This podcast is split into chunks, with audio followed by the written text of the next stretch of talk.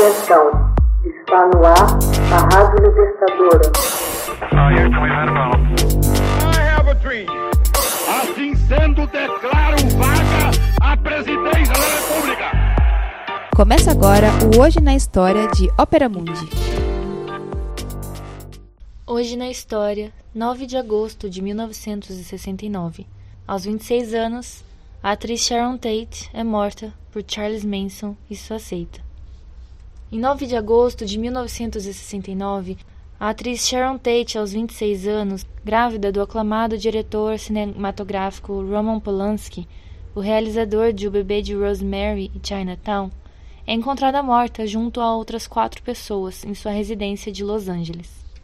O horripilante crime em que os assassinos garatujaram mensagens nas paredes com o sangue das vítimas levou toda Hollywood a um estado de pânico, o criminoso profissional e chefe de seita Charles Manson e seus seguidores, que viviam juntos no subúrbio de Los Angeles, numa comunidade onde a droga e as orgias eram comuns, foi mais tarde condenado pelas mortes. Sharon Mary Tate nasceu em 24 de janeiro de 1943, em Dallas, no Texas. Mudou-se para Los Angeles no começo dos anos 60 para tentar a carreira artística no cinema finalmente aparecendo em filmes como O Olho do Diabo, de 1966, A Dança dos Vampiros, de 1967, dirigido por Roman Polanski, O Vale das Bonecas, de 1967, pelo qual recebeu a indicação para o Globo de Ouro, e A Arma Secreta contra Matt Helm, de 1969. A Arma Secreta contra Matt Helm, de 1969, e 12 mais 1, de 1969. Tate e Polanski casaram-se em janeiro de 1968. O diretor estava fora da cidade na noite de 8 de agosto de 1969. Sharon estava a 15 dias de dar à luz. Almoçou em casa com duas amigas e contou a elas estar triste por Roman ainda não estar ao seu lado tendo adiado por alguns dias o retorno de Londres. Suas irmãs, Debra e Pat, queriam passar a noite com ela, o que Sharon negou. Foi com alguns amigos jantar no restaurante El Coyote e retornaram a casa cerca de 10 e 30 da noite. Com ela estavam Jay Sebring, Abigail Folger e Wojciech Frykowski.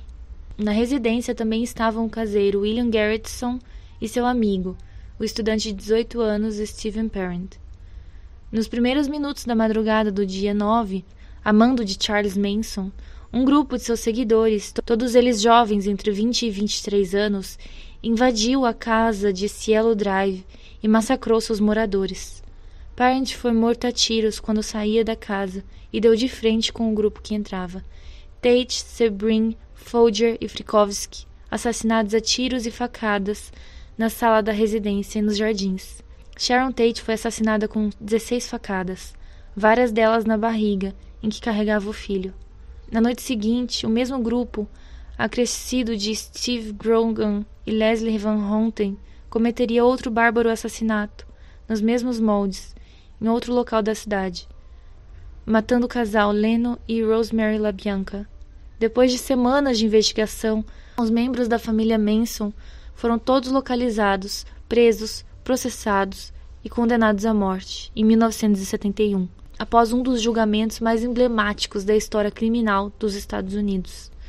Durante os meses que se seguiram, sem a descoberta dos culpados e mesmo depois da identificação deles, todo o condado de Los Angeles entrou em pânico pela revelação de que os assassinatos tinham sido aleatórios. Pessoas famosas e ricas acreditavam que poderiam ser as próximas e abandonaram a cidade. Outros contratavam guarda-costas e instalavam sofisticados sistemas de alarme. O ator Christopher Jones, astro de A Filha de Ryan, devastado com a morte brutal de Tate, teve um bloqueio psicológico e abandonou a carreira de ator durante as filmagens, precisando ser filmado na versão filmal do filme pelo diretor David Lean. Sharon Tate foi enterrada em 13 de agosto de 1969 no Holy Cross Cemetery em Culver City com o filho natimorto Paul Richard Polanski, assim batizado póstumamente pelos pais de Roman e Sharon. Anos depois, A mãe Doris e a irmã mais nova, Pat, seriam enterradas no mesmo local. Charles Manson, um mentor intelectual das chacinas, Tex Watson, Patricia King Wilkin, Susan Atkins e Leslie Van Hollen, todos condenados à morte, tiveram suas penas comutadas para prisão perpétua quando as leis da Califórnia foram mudadas em 1972. Linda Casabian, que participou dos ataques mas não matou ninguém, recebeu imunidade e atuou como testemunha de acusação contra os ex-companheiros durante os julgamentos, sendo como testemunha ocular a principal peça para a condenação de todos. O promotor Vincent Bugliosi escreveu em 1974 o livro Helter Skelter, contando em detalhes o caso Tate LaBianca, um best-seller nos Estados Unidos com mais de 7 milhões de exemplares vendidos. À exceção de Susan Atkins, que morreu na prisão em 2009, todos os outros assassinos continuam a cumprir penas em prisões da Califórnia, tendo sido negados através dos anos todos os seus pedidos de liberdade condicional. Em 1977, Polanski envolveu-se num escândalo sexual após ter sido acusado de estuprar uma menina de 13 anos. Fugiu dos Estados Unidos a fim de evitar uma pesada condenação. O diretor continuou a realizar filmes, mas não retornou ao país. Em 2002, foi galardoado, em ausência, com o Oscar de melhor diretor pelo comovedor filme sobre a era do Holocausto, O Pianista.